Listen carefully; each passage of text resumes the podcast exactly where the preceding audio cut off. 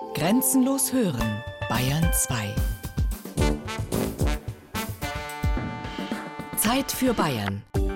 Features aus dem ganzen Freistaat. Sonn- und Feiertags kurz nach 12. Einen schönen Sonntag, sagt Erne Raps. In den großen Städten wird es immer enger und teurer. Sicher auch ein Grund, warum Jahr für Jahr zigtausende Menschen aufs Land umziehen. Dabei wird nicht jeder Neubürger gleich als Zugereister wahrgenommen. Es kommt sehr auf die Entfernung von der Stadt und auf die Größe der Ortschaft an. Je dörflicher die Gegend ist, in die sie ziehen, umso schwieriger wird es mit der Integration. Herbert Becker gibt in seiner Geschichte über Städter, die auf das Land umziehen, einige Tipps, was sie tun und was sie auf keinen Fall tun sollten. Und selbst wer sich vollkommen assimiliert fühlt, kann plötzlich zu hören bekommen, er ist und bleibt ein Zugereister.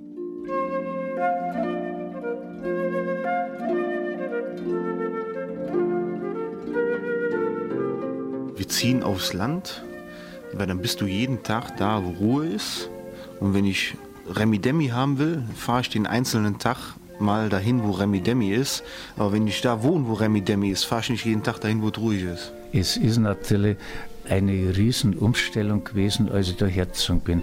Ich habe keine Ahnung gehabt. Ich habe mich halt so langsam an das dörfliche Leben rangetastet und überall, wo ich hingekommen bin, bin ich auch gleich aufgenommen worden. Freunde sind mehr Leute, die auch hier zugereist sind, die nicht hier geboren sind. Ich könnte mir das gut vorstellen, dass man wieder näher an eine Stadt ranzieht und dann abends auch mal ein Glas Wein trinken kann und eben nimmer Auto fahren muss. Ich definiere meine Rolle hier als Exot. Und ich befürchte, dass diese Exotenrolle sich auf die nächste Generation und vielleicht sogar auf die übernächste übertragen wird.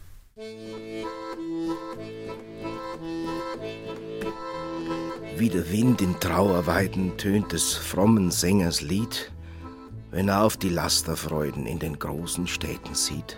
In Wilhelm Buschs Bildergeschichte von der frommen Helene beklagt ein durch und durch scheinheiliger Sänger die Sittenlosigkeit und die Unmoral in den großen Städten. Schweigen will ich von Lokalen, wo der Böse nächtlich prasst, wo im Kreis der liberalen Mann den heiligen Vater hasst. Das einfache ländliche Leben ist für diesen Sänger der gesunde Widerpart zum dekadenten Treiben in den urbanen Zentren.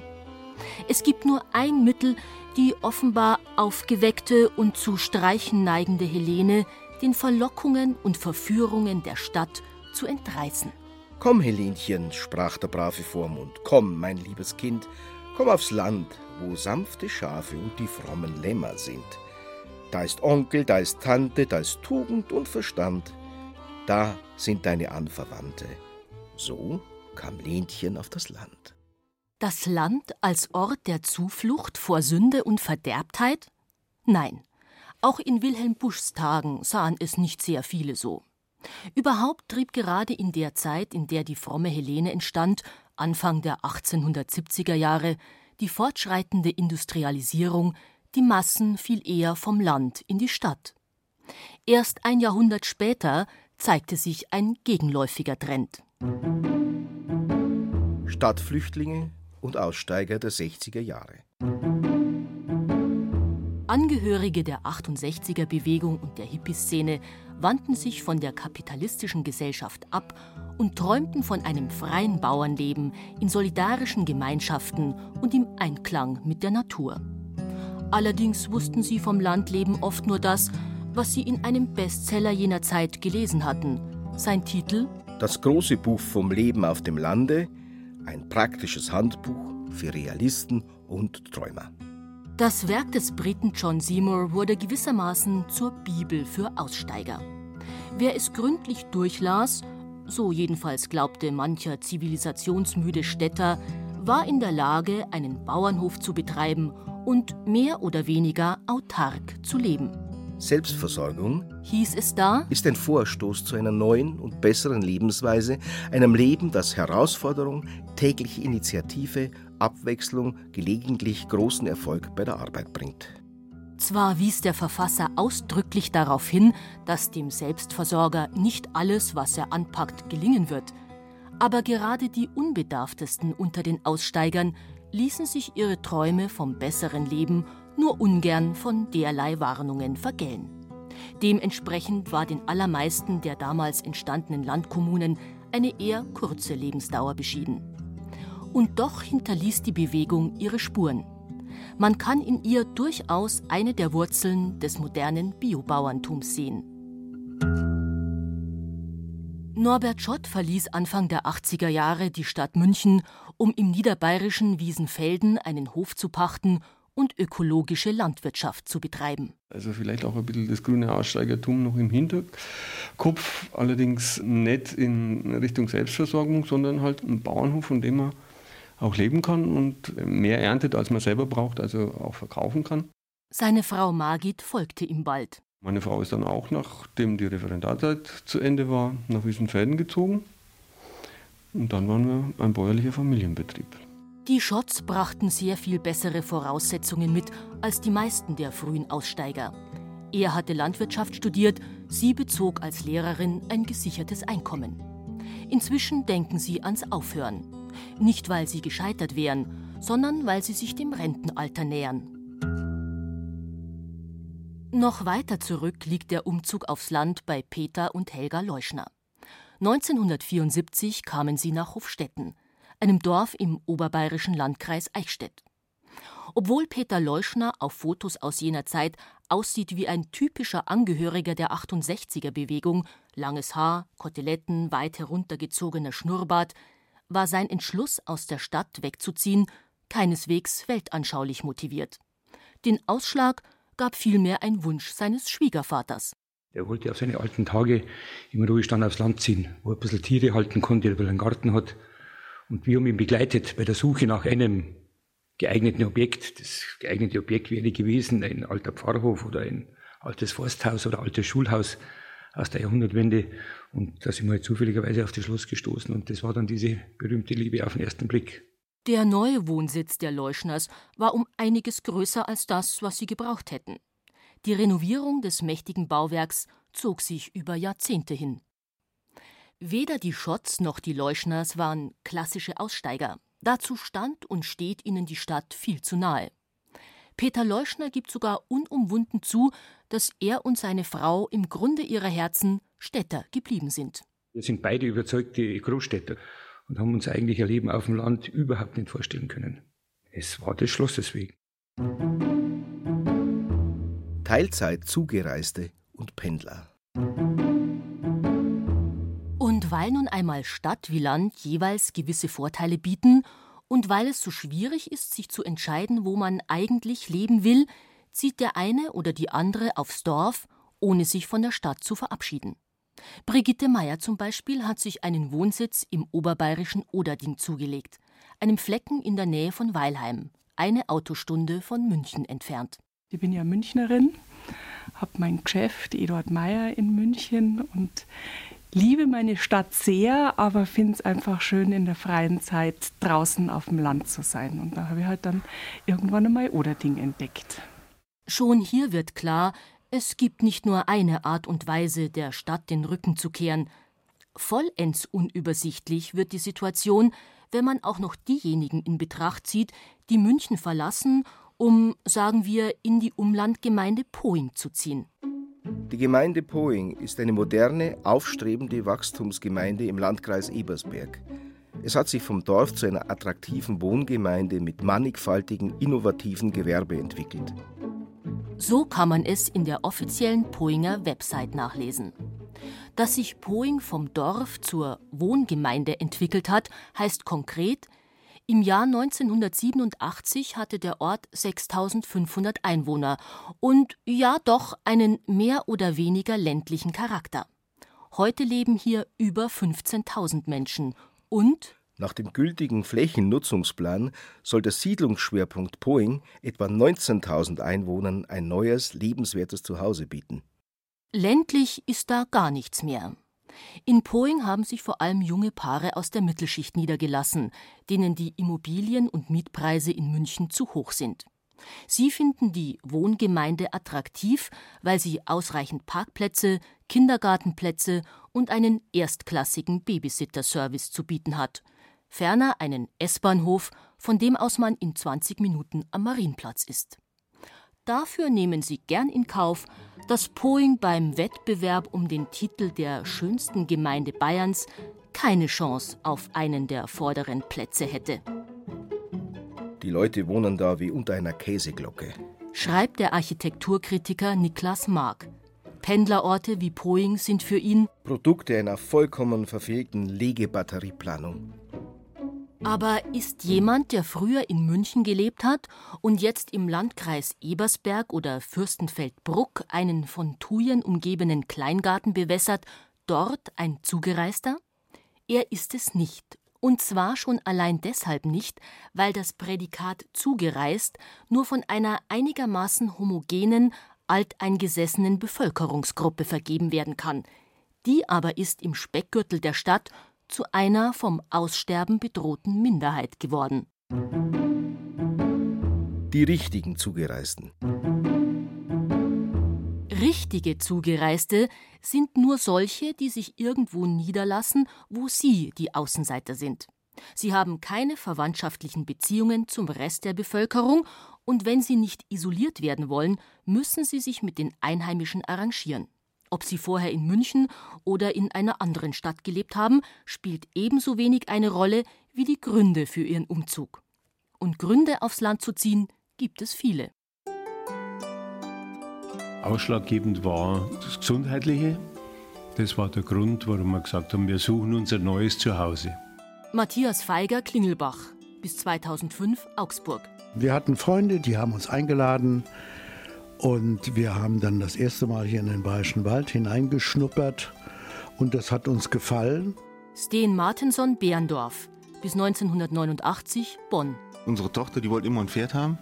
Dann haben wir immer gesagt, wenn wir eins am Haus halten können, kriegst du eins. In Mönchengladbach ging es nicht. Hier haben wir die Möglichkeiten gehabt. Detlef Schumann, Sattel-Peilenstein, zugereist im Jahr 2008. Da hatte ich diese Möglichkeit, mir dort ein eigenes Puppentheater hinzubauen, was ich in der Stadt sicher nicht gekonnt hätte. Gabi Weißenfels, seit 2005 in Falkenfels, früher in Berlin. Wir wollten einfach nicht mehr im Trubel stehen, sondern Ruhe, dass wir wandern können. Und haben wir gesagt, genau das ist. Maria Feiger. Und schließlich Manfred Böckel, der 2009 in den Bayerischen Wald zog.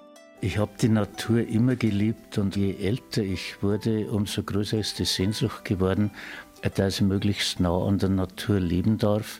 Und so bin ich von der großen Stadt Regensburg in das ganz kleine Dorf Empertsreuth im Bayerischen Wald gekommen. Die Motive derer, die so richtig aufs Land ziehen, unterscheiden sich deutlich von den Beweggründen jener, die etwa im Nürnberger oder Münchner Umland bleiben. Bei den meist jüngeren Pendlern, in der Regel sind sie zwischen 25 und 40, stehen wirtschaftliche Erwägungen im Vordergrund. Bei denen, die die Stadt ganz hinter sich lassen, gibt vor allem der Wunsch nach Ruhe und Naturnähe, nach guter Luft und mehr Platz den Ausschlag. Am Anfang habe ich ja meine Freundin hier gefunden und bin mit der auch sehr glücklich und möchte eigentlich mein Leben mit der verbringen, also möchte ich eigentlich schon in Bayern bleiben. Gewiss, es gibt Ausnahmen. Jan Heinsohn ist zwischen 25 und 40. Er ist nicht aus wirtschaftlichen Gründen aufs Land gezogen und er hat dort nicht nur eine Freundin gefunden, sondern auch eine Arbeitsstelle. Gerade die suchen aber viele der Zuzügler gar nicht. Häufig sind sie Freiberufler, die in den eigenen vier Wänden arbeiten. Oder aber sie befinden sich bereits im Renten- bzw. Pensionsalter. Mit 30, 40 Jahren, da hätte man das nicht vorstellen können nur in Anführungszeichen Natur zu haben. Da hätte die Kneipen, das Theater und das hätte alles gebraucht. Aber mit zunehmendem Alter ist das Bedürfnis danach immer weniger geworden und ist heute halt völlig weg. Interessiert mich gar nicht mehr. Von Ex-Städtern, denen ihr selbstgewähltes Landleben schnell langweilig würde, hört man eher selten. Das hat Gründe. Die meisten wissen schon vor ihrem Umzug ziemlich genau, was sie in ihrer neuen Umgebung anfangen wollen und sie bringen Kenntnisse, ein kreatives Potenzial oder sonstige Fähigkeiten mit, die bei ihren Nachbarn durchaus Anerkennung finden. Ute Eggebrett ist Yogalehrerin. In den 90er Jahren siedelte sie von München in den Bayerischen Wald über. Nach der Yogalehrerausbildung, da dachte ich mir, in so einem kleinen Dorf, in so einem konservativen katholischen Dorf, da kriegst du einen Yogakurs zusammen, wenn überhaupt. Aber es war dann nicht so. Innerhalb kürzester Zeit hatte ich drei Kurse. Die Leute, es waren hauptsächlich Frauen, die sind, glaube ich, da am Anfang hingekommen, damit sie da Gleichgesinnte treffen oder auch mal irgendwie rauskommen aus ihrem Alltag. Gabi Weißenfels, in Berlin aufgewachsen, kam mit dem Umweg über Straubing nach Falkenfels wo sie 2004 das Theater Karotte eröffnete. Wenn ich irgendwie Hilfe brauche, dann kommen die Leute und helfen mir. Also da merke ich ganz deutlich, dass sie auch das Theater mögen, was sie in ihrem Dorf haben. Und Manfred Böckel ist Schriftsteller. Der Landstrich im Landkreis Freyung-Grafenau, in dem er lebt, bietet ihm vielerlei Anregungen. Ganz in der Nähe liegt das Keltendorf Gabreta, wo er sich Inspirationen zu seinem Roman Das Amulett aus Keltengold holte. Aber auch die weit zurückreichende Geschichte und die landschaftlichen Schönheiten der Gegend liefern ihm viel Stoff. Ich war kaum hergezogen nach Empertsreuth, als ich schon einen Roman geschrieben habe, der genau hier in der Gegend spielt. Und ich habe da sogar autobiografische Sachen verarbeitet. Allerdings habe ich mich 2000 Jahre älter gemacht und habe mich in die Keltenzeit versetzt. Das ist der Roman Der Druidenstein. Immer öfter dachte Arios daran, das anstrengende Wanderleben aufzugeben. Zunehmend sehnte er sich nach einem Refugium, wo es ihm vergönnt sein würde, auszuruhen und sich nur noch seinen Gedanken und seinen Versen zu widmen. Und dann, als der Barde sein sechzigstes Lebensjahr vollendet hatte, führte ihn die Göttin zu einem Ort, der in allem seinem tiefen inneren Verlangen nach kontemplativer Geborgenheit im Herzen der Natur entsprach. Die Waldschneise lag am Südhang eines Berges, der mit Eichen, Buchen, Birken, Haseln und vereinzelten Nadelbäumen bewachsen war. Ein Wildbach rauschte in seinem schmalen, zerklüfteten Steinbett zu Tal. Arius flüsterte, an diesem von der Göttin gesegneten Platz möchte ich mein irdisches Dasein beschließen. Die Schneise, die Bäume, der Wildbach, all das, was Böckel beschreibt, ist nur einen Steinwurf von seiner Wohnstadt entfernt. Das kleine Haus liegt am Waldrand. Nach Süden hin hat man eine wunderbare Aussicht auf Wiesen und Hügel. Eine Aussicht ziemlich genau so, wie sie der Städter vor Augen hat, wenn er sich das Leben auf dem Land ausmalt.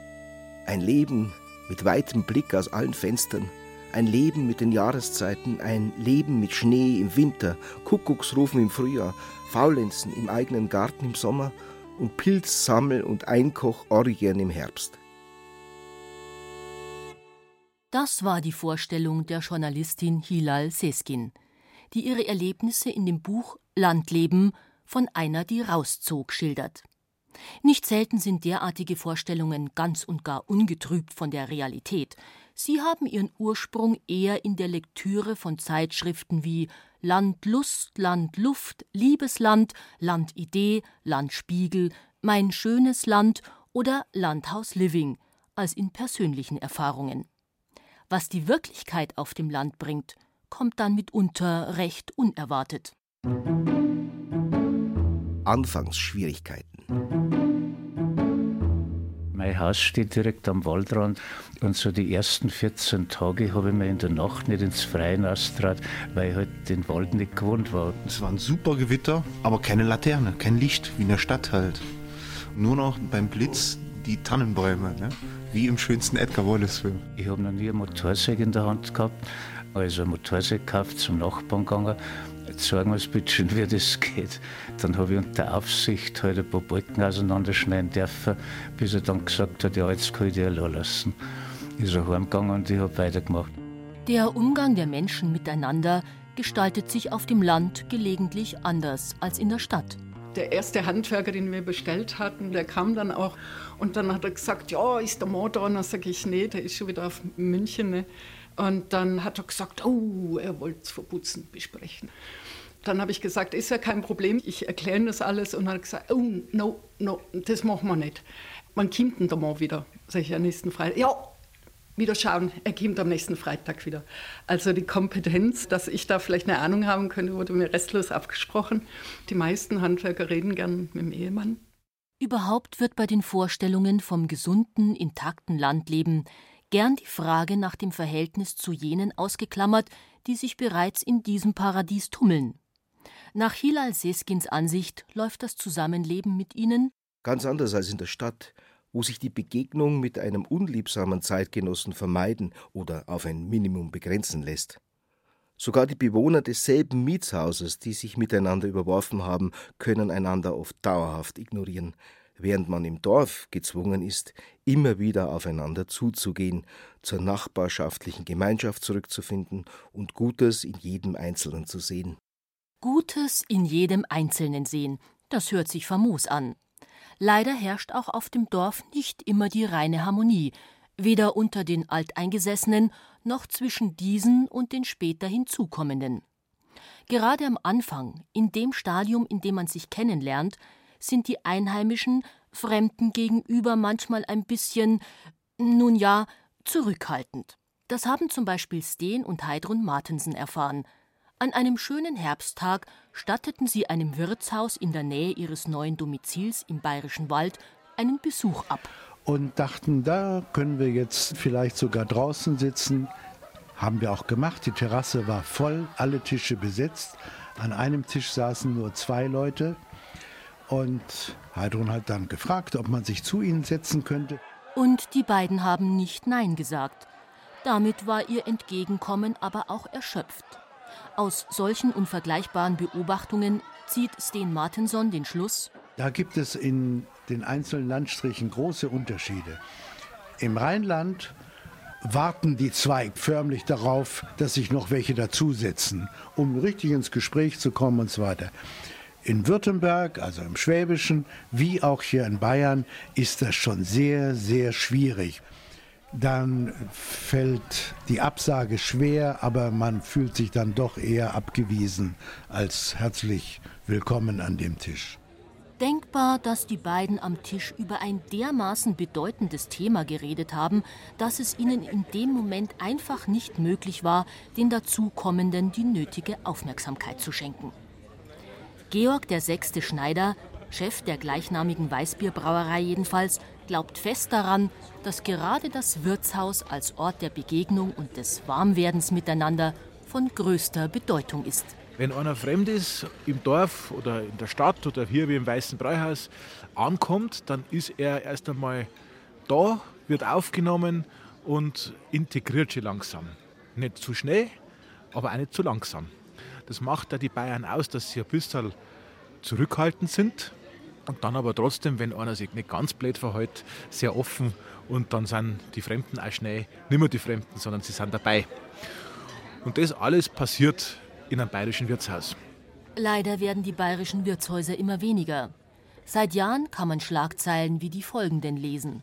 Im Freistaat grassiert das Wirtshaus und Kneipensterben. 2001 sank die Zahl der bayerischen Wirtshäuser um 24 Der Rückgang an Gasthöfen und Schankwirtschaften in Bayern hat sich nochmals Die dritte Gemeinde in Bayern hat keine Schankwirtschaft mehr. Immer mehr Wirte werfen das Handtuch. Die Möglichkeiten für den Einigwarten, den Hineingewehten, sich seinen neuen Nachbarn im Wirtshaus bekannt zu machen, werden weniger. Und vielleicht hat Sten Martinson ganz recht, wenn er in Bezug auf die Ansprechbarkeit der ländlichen Bevölkerung sagt, da gibt es in den einzelnen Landstrichen große Unterschiede. Möglicherweise wäre man ihm und seiner Frau in Oberbayern freundlicher begegnet. Die Erfahrungen, die Brigitte Meyer im oberbayerischen Pfaffenwinkel gemacht hat, scheinen darauf hinzuweisen bin so mit dem Gefühl hingegangen, naja, die werden jetzt auf dem Land eine gerade auf einen Münchner gewartet haben. Aber es war von Anfang an unglaublich nett. Aber dass es netter war als im bayerischen Wald, das würde Manfred Böckel bezweifeln. Er glaubt nicht, dass die Menschen dort in irgendeiner Weise verschlossener sind. Der bayerische Wald war ja immer Grenzgebiet, aber es war ja offene Grenze bis auf die kommunistische Zeit. Und da waren ja immer die Kontakte nach Böhmen da. Also man war in gewisser Weise schon immer international. Also ich habe diese Engstirnigkeit oder das Vernageltsein von die Weitler nie erlebt. Nicht ganz auszuschließen ist natürlich, dass es einen Bayern egal aus welchem Landesteil er stammt, innerlich ein kleines bisschen zusammenzucken lässt, wenn sich jemand in einer fremden Sprache an ihn wendet, auf Berlinerisch zum Beispiel oder Rheinländisch oder gar Schriftdeutsch.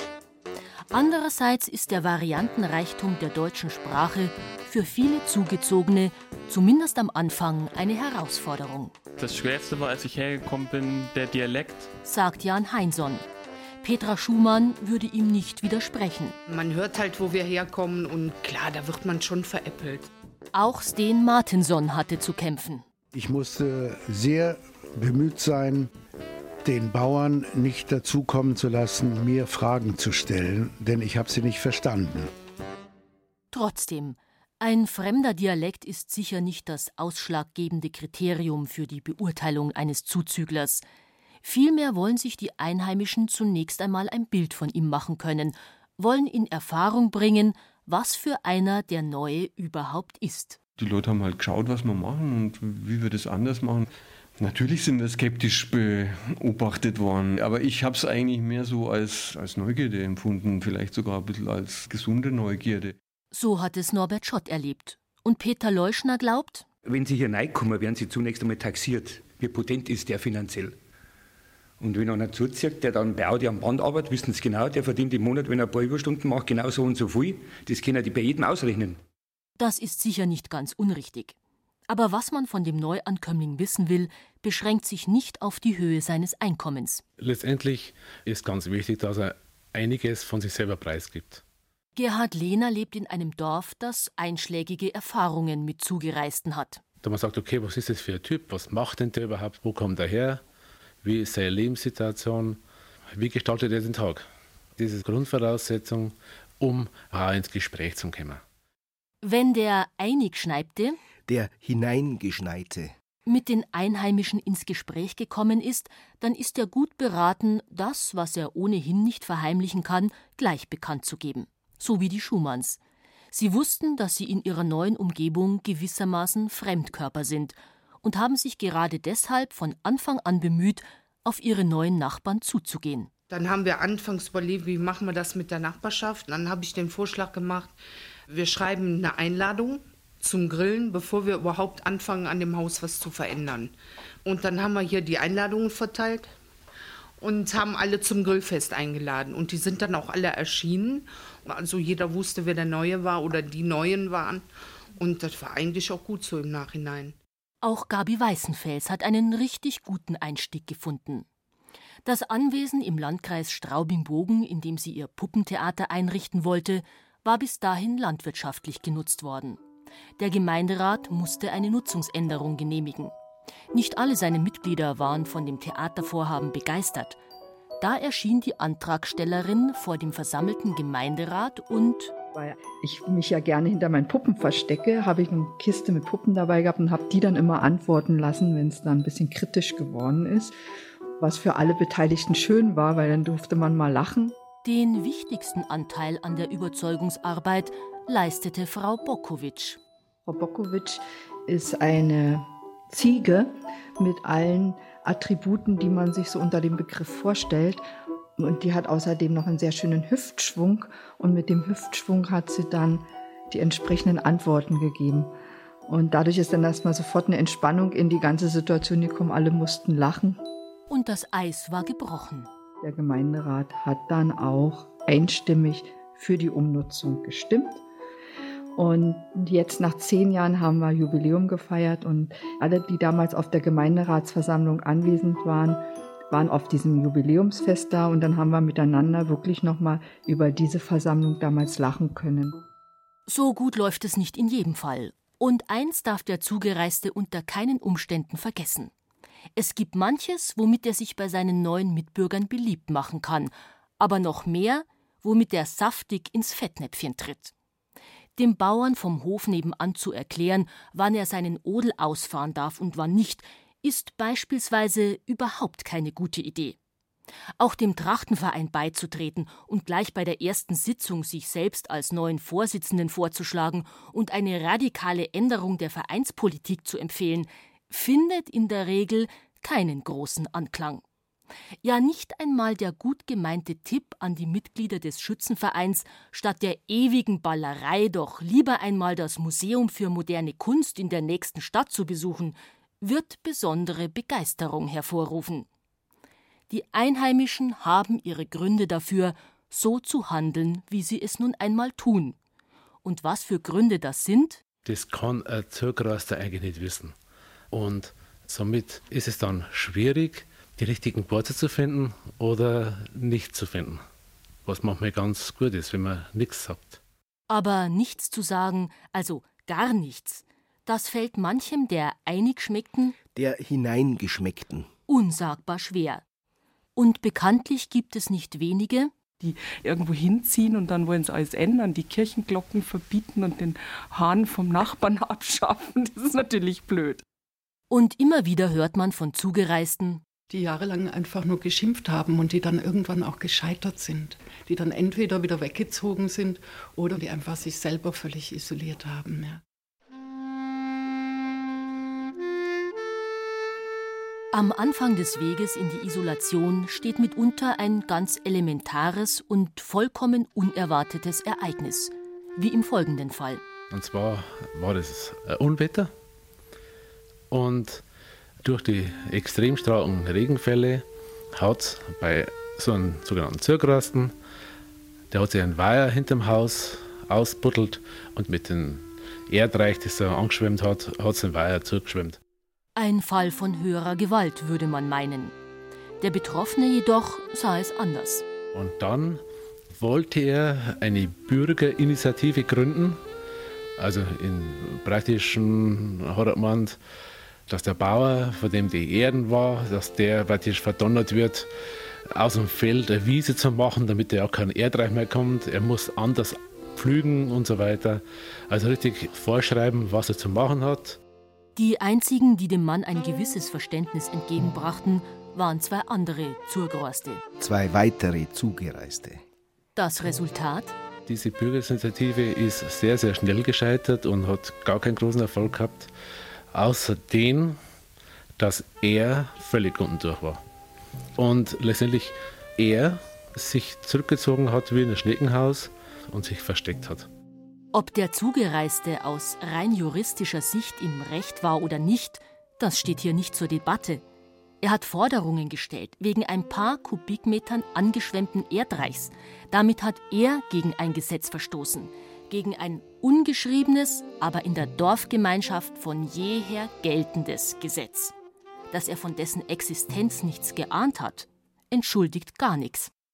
Ich bin auch nach sieben Jahren noch der Städter gesteht der Schriftsteller und Journalist Harald Braun, der in seinem Buch Das Gummistiefelgefühl erzählt, wie es ihm nach seinem Wegzug aus der Stadt erging. Ich brauche vielleicht noch mehr Zeit, um nicht nur gedanklich, sondern auch praktisch nachzuvollziehen, dass es hier draußen mehr als in der Stadt um Zusammengehörigkeitsgefühl und Solidarität geht und dass das verbunden ist mit Berechenbarkeit und Zuverlässigkeit. Zusammengehörigkeitsgefühl und Solidarität. Das sind Tugenden, die in den Städten so gut wie ganz und gar abhanden gekommen sind. In einem abgelegenen kleinen Dorf wie Empertsreuth dagegen da lebt sicher noch die alte Bayerwald-Tradition der Nachbarschaftshilfe, dieses Miteinanderdenken, das vermutlich daher kommt, dass man auf andere Art jeder nur für sich in der alten Zeit, als Leben härter war, gar nicht hätte überleben können. Da ist es selbstverständlich, dass man sich gegenseitig hilft. Und ich stelle immer wieder fest, wenn jetzt so irgendjemandem aus dem Dorf kommt und sagt, du kannst mir du bei der und der Sache helfen, dann leuchten seine Augen direkt auf, weil er helfen kann. Das sind Erlebnisse hier, die man in der Stadt überhaupt nicht finden kann, glaube ich. Das Zusammengehörigkeitsgefühl pflegt umso stärker ausgeprägt zu sein, je kleiner eine Gemeinde ist. In dem 50-Seelendorf, in dem Manfred Böckel wohnt, kommt ihm schon deshalb ein hoher Stellenwert zu, weil es fast eine Großfamilie ist oder früher immer vielleicht gesagt Sippe oder kleiner Stamm. Da kennt wirklich jeder an jeden, aber ich weiß schon auch, diese Gemeinden mit ein paar tausend Einwohnern, da wird es schon schwieriger, weil man einfach den anderen Menschen gar nicht so gut kennen kann, wie hier in dem ganz kleinen Dörfel. Hofstetten im Landkreis Eichstätt, wo Peter und Helga Leuschner mit ihren drei erwachsenen Kindern leben, ist eine von diesen größeren Gemeinden. Wie wir hergezogen sind, damals hat das Dorf 600 Einwohner gehabt, jetzt sind es weit über 1000. Und es gab noch keine Neubausiedlung.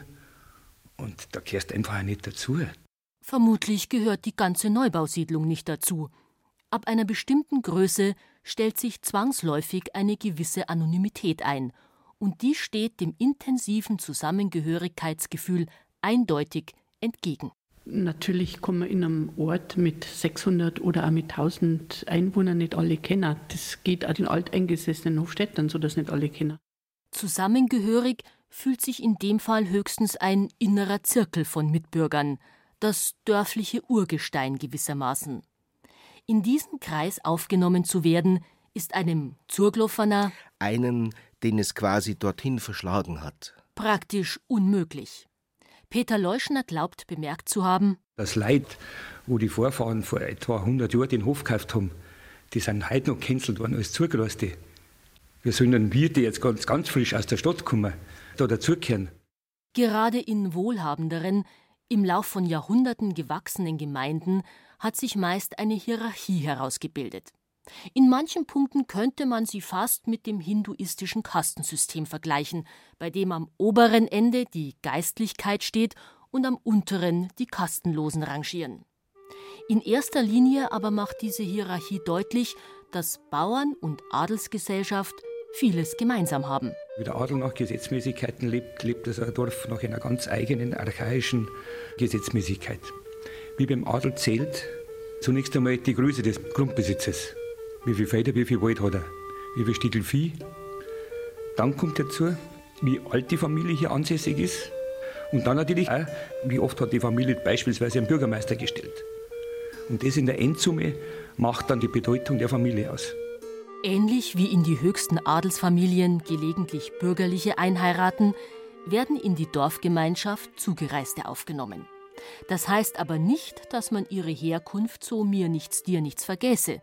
Norbert Schott erzählt von einem Mitbewohner, Der hatte in Wissenfelden so einen Sparladen. Und als ich mal dann bei ihm war, sind wir so ins Reden gekommen und dann hat er halt gesagt, Mei, in meinem Geschäft, das läuft halt einfach nicht so super toll. Die Leute kommen einfach nicht so wie in den anderen Laden rein, wie in den Edeka-Laden, weil ich bin halt kein Hiesiger. Und dann frage ich ihn, ja, so weit bist du doch auch nicht hier, wo kommst du denn her? Und dann sagt er, ja, ich, ich habe halt aus Höhenberg daher geheiert. Und da muss man dann wissen, dass Höhenberg ganze fünf Kilometer von Wiesenfelden weg ist. Selbst wenn jemand vor 50, 70 Jahren aus dem Nachbardorf zugehört hat, dann ist er ja eigentlich auch schon wieder dazugerastet. Das lässt ahnen, wie schwierig es ist, wirklich integriert zu werden. Wenn schon Leute, deren Vorfahren sich vor 100 Jahren im Dorf eingekauft haben, noch als Zugereiste gehänselt werden. Und wenn nicht einmal einer, der mehr oder weniger aus dem Nachbardorf stammt, hundertprozentig dazugehört, hat dann der frisch zugewanderte Städter überhaupt die geringste Chance? Peter Leuschner glaubt, nein. Also integriert haben wir uns eigentlich nicht gefühlt, weil wir es auch gar nicht versucht haben. Ich definiere meine Rolle hier als Dorfbewohner immer so als Exot. Noch dazu, wo ich jetzt einen Beruf als Journalist ausübe und Filme drehe und Bücher schreibe, also ich bin für die Leute hier nicht einordbar gewesen. Aber was um Himmels willen kann einer tun, der sich trotz aller Schwierigkeiten halbwegs als Angehöriger der Großfamilie Dorf fühlen möchte? Ich finde, es liegt immer an jedem selbst, wie gut er sich irgendwo integriert, wie man selber sich öffnen kann. Glaubt Ute Eggebrett. Ich sage immer, integrieren ist immer die Frage von welcher Seite. Und ich sage, ich muss mich integrieren. Wenn ich mich anbiete, werde ich mitgenommen. Meint Matthias Feiger. Man muss mit der Gesellschaft mitmachen. Altersmäßig gehe ich nicht mehr zur Feuerwehr, aber wenn die Feuerwehr eine Veranstaltung hat, wenn sie ein Festchen hat oder so, ja, da bin ich natürlich dort. Jetzt allerdings, das Dortsein allein reicht auch wieder nicht. Wir haben auch einige Zugraste am Ort, die, wenn dann in einem Fest dabei sind, dann sitzen die da und kochen ihre eigene Suppe, wenn ich das so sagen darf. Und wenn man auch mit ihnen ein Gespräch beginnt, dann reduziert sich das auf ein paar wenige Worte. Das ist zu wenig. Und das ist das, was ich sage, mitmachen. Aber wo kann der Einigschwabte? Der, den es in die Dorfgemeinschaft hineingespült hat. Wo kann er überall mitmachen? Es sind nur wenige, bei denen der Beruf eine ausschlaggebende Rolle spielt, wie bei Norbert Schott. Was für mich ein Integrationsfaktor ist, das ist halt einfach die Arbeit, die man halt hier auf dem Acker macht, dass jeder sieht, Mensch, der arbeitet ja auch. Außerdem betätigt er sich politisch. Ich bin im Gemeinderat. Ich habe sogar bei der letzten Kommunalwahl als Bürgermeister kandidiert und habe immerhin 28 Prozent geschafft. Norbert Schott ist Biobauer. Man errät, für welche Partei er angetreten ist. Mit 28 Prozent der Stimmen hat er fraglos einen Achtungserfolg erzielt. Aber man könnte dieses Ergebnis auch so interpretieren, dass er für 72 Prozent seiner Mitbürger doch eher ein Außenseiter ist. Immerhin. Ich glaube nicht, dass wir jetzt noch die großen Exoten sind. Ich glaube, wir haben irgendwo unsere Stellung. Einen Sitz im Gemeinderat anzustreben, setzt selbstverständlich voraus, dass der Zugereiste bereits eine Anzahl von Jahren in dem Ort hinter sich gebracht hat, in dem er kandidiert. Für frisch hineingeschmeckte empfiehlt es sich eher, einem der üblichen Vereine beizutreten. ich denke, dass das Vereinsleben sehr, sehr wichtig ist, um Leute zu integrieren. Nicht bloß irgendwelche offizielles Vereinssachen, sondern eben Vereinsfeierlichkeiten, wo dann man mit den Leuten intimer wird, Einblick kriegt. Das sehen viele Eingedabte Hinzugetretene. genauso. Ich bin im Schützenverein natürlich und im Gartenbauverein. Er ist einem Kaninchenverein beigetreten. Ich bin jetzt in einem Motorradverein, die Motorradfreunde Bayern. Ich gehe jetzt demnächst zu den Geflügelzüchtern, weil ich mir ein paar Hühner halte. Hier in Wiesenfelden äh, bin ich im Sportverein und die Kinder auch. Ich habe da auch das Kinderturnen eingeführt, weil ich bin Sportlehrerin und habe da viel äh, Kontakt zur Bevölkerung gekriegt. Freilich entspricht das Vereinsleben nicht unbedingt jedem. Ich bin nicht der Vereinstyp und das ist nicht meins. Und mancher hegt von vornherein Zweifel daran, dass Vereine wirklich die Integrationsarbeit leisten, die man sich von ihnen verspricht. Also weder ich noch meine Frau noch sonst irgendjemand aus der Familie ist in einen Verein eingetreten. Weil früher glauben, wenn man in einem Verein ist, sei es der Fußball oder der Schütze oder sonst was Verein, dann sei man integriert. Also so schlau waren wir von Anfang an, dass wir gewusst haben, dass über diese Schiene die Integration nicht funktioniert. Dann schon eher über die Schiene Kinder. Über die Kinder natürlich, über den Kindergarten, über die Schule lernt man schon Bewohner kennen. Unsere Tochter war sehr schnell befreundet mit einem Mädchen von dem größten Hof und sie übernachtete sogar im Ehebett in einem der unzähligen Zimmer von dem großen Hof. Bei mir ist wirklich viel über die Kinder gegangen, über den Kindergarten, dass man dann Mütter trifft mit Kindern im gleichen Alter, dass die sich gegenseitig einladen. Das war dann so mein Weg, Kontakt und Freunde zu finden. Aber das reißt dann auch wieder ab, wenn die Kinder wieder an eine andere Schule gehen und dann kriegt man wieder wenig mit. Noch eine Integrationsmöglichkeit gäbe es. Zum Dazukehren gehört natürlich in einem katholisch geprägten Dorf die katholische Kirche. Dem Ehepaar Feiger hat der Kirchenbesuch gleich zu Anfang Freunde beschert. Beim Rausgehen aus der Kirche spricht uns ein älterer Herr an. So, machen Sie Urlaub hier in Klingelbach? Na, wir machen nicht Urlaub, wir sind in Klingelbach. Ja, was, ja, wo? Ja, da hinten drum. Wir sind es. Und aus diesem Gespräch hat sie eine nette Freundschaft entwickelt zwischen dieser Familie und uns. Auffallend ist allerdings, dass ein relativ hoher Prozentsatz der Zugereisten eher kirchenfern ist. Wir rennen nicht jede Woche in die Kirche und Kirche ist nicht so unser Thema. Der Glaube bzw. die Kirche halt und die Religion, da sind wir halt einfach auch nicht so drin. Was unsere Exotenrolle natürlich schon ein bisschen verstärkt, ist unser Austritt vor weit über 40 Jahren aus der katholischen Kirche. Ich mache aus meiner heidnischen Weltanschauung kein Geheimnis. Und ich habe die Leute hier gesagt, wie ich denke, dass ich zum Beispiel nicht in die Kirche gehe. Und das haben die Leute akzeptiert. Und so leben wir in großer Toleranz miteinander. Ich bin mit den Christen hier bestens befreundet. Und die Christen sind mit dem Heiden Manfred Böckel bestens befreundet. Also was will man mehr? Ich gehe auch sonntags nicht in die Kirche. Das läuft einfach auf einer anderen Ebene, aber es läuft. So ziemlich bei jedem, bei dem es überhaupt läuft, läuft es auf einer anderen Ebene. Wie gesagt, viele der Einigrauschten Der frisch hinzugekommenen.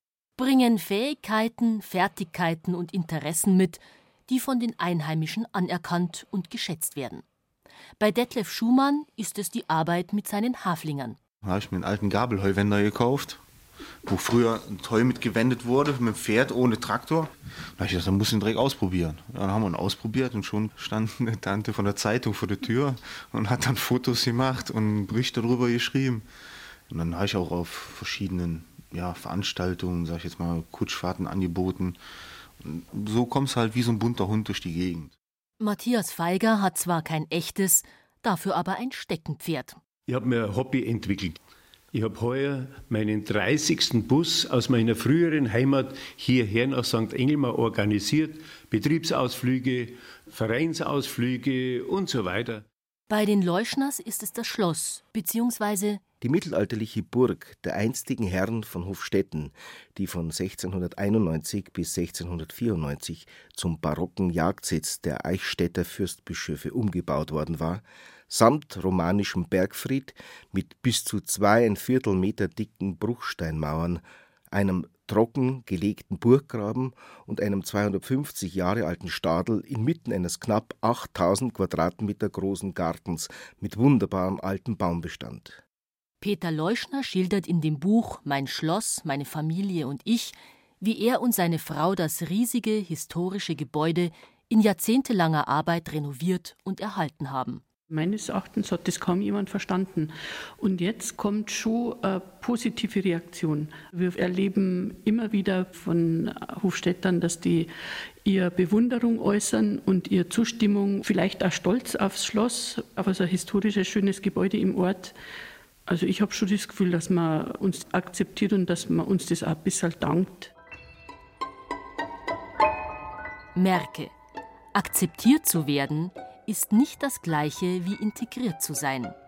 Um akzeptiert zu werden, braucht eine Familie weder über Generationen hinweg in einem Dorf zu wohnen, noch ist allsonntäglicher Kirchgang zwingende Voraussetzung.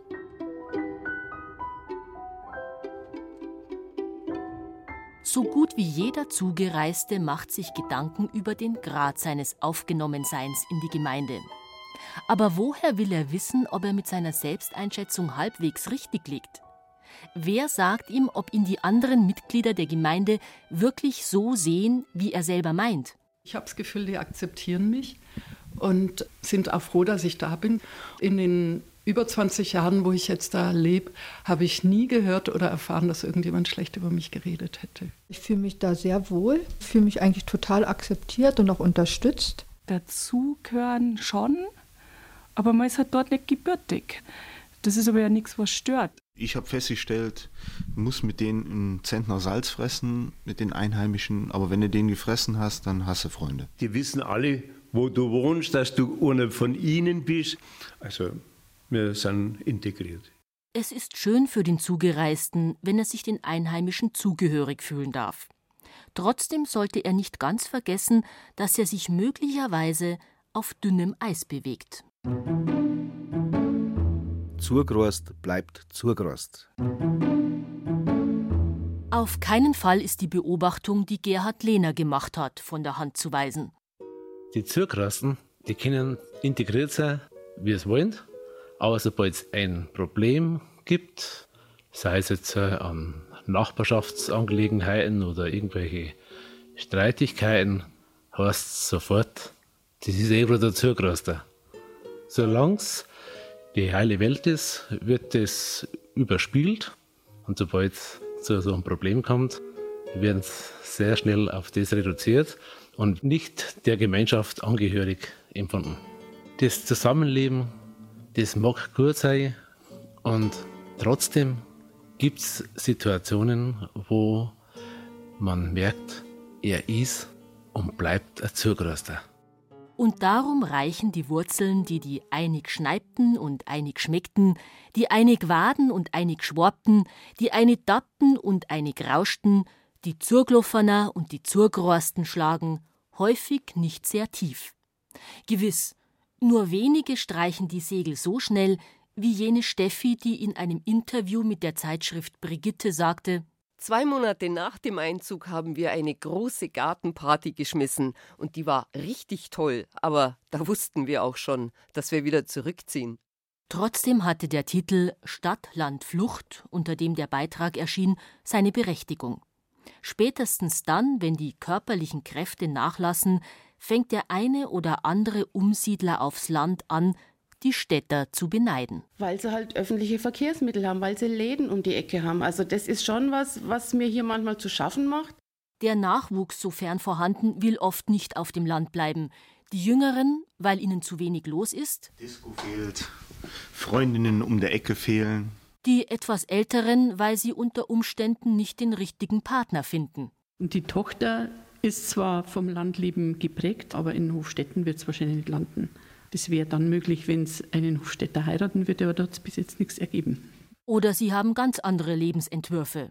Von den vier Kindern der Schotz zum Beispiel wollte keines in die Gummistiefel steigen, um die Landwirtschaft weiterzuführen.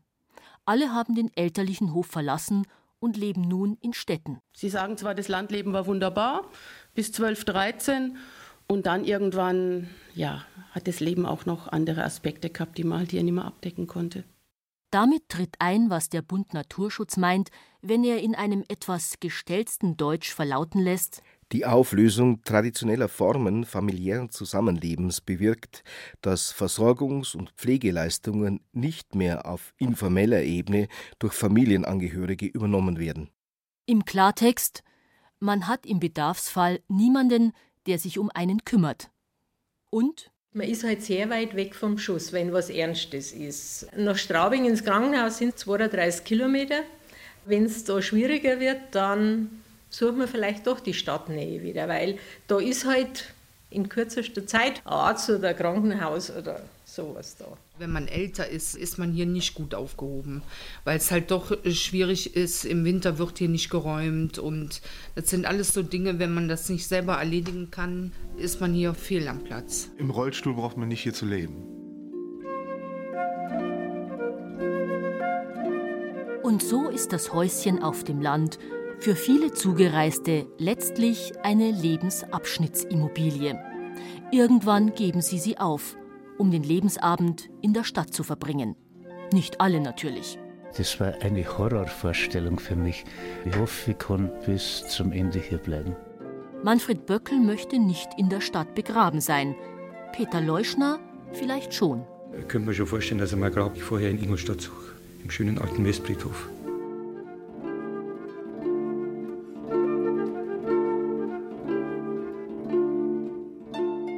Herbert Becker erzählte Geschichten über Städter, die auf das Land umziehen. Er ist und bleibt ein Zugereister. Das war eine Wiederholung im Sommerradio der Zeit für Bayern.